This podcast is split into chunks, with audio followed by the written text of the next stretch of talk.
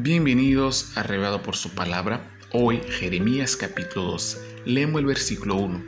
Justo eres tú, oh Jehová, para que yo dispute contigo. Sin embargo, alegaré mi causa ante ti.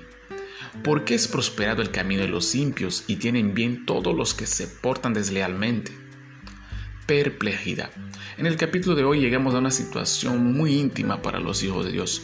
Primero, Jeremías sabe que Dios es justo, recordando que justo es aquel que da a cada uno según su merecido. Él admite, justo eres tú, oh Jehová, para que yo dispute contigo. En otras palabras, no hay necesidad de que yo te cobre tu justicia, no hay necesidad de que yo me afrente a tu justicia porque lo haces mejor que nada.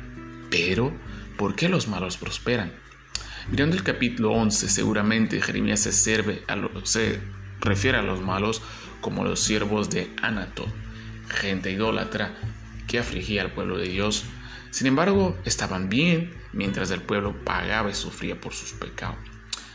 Amado, este cuestionamiento lo había hecho anteriormente el salmista en el Salmo 73. Leeré algunos versículos de este salmo. En cuanto a mí, casi se deslizaran mis pies, por poco resbalaran mis pasos porque tuve envidia de los arrogantes, viendo la prosperidad de los impios, porque no temen congojas por su muerte, pues su vigor está entero. No pasan trabajo como los otros mortales, ni son azotados como los demás hombres. Ponen su boca contra el cielo y su y su lengua pasea la tierra. Hasta que entrando en el santuario de Dios comprendí el fin de ellos Ciertamente los has puesto en delizaderos, en asolamiento los harás caer.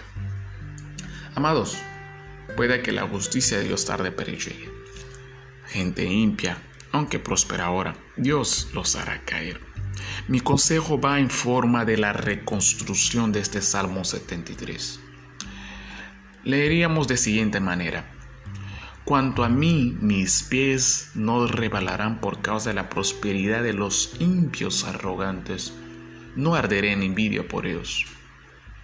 Segundo, tendré congoja en pensar que esta actitud me puede llevar a la muerte eterna. Tercero, puedo pasar trabajo ahora, pero sé que cuando venga mi redentor ya no será así. Cuarto, me adentraré al santuario de Dios para que me haga entender el fin de aquellos que prosperan impiamente. Al fin de los días, quinto, algunos caerán, pero no serán lo que esperan en Jehová. Que Dios les bendiga y conforte su corazón a pesar de amado.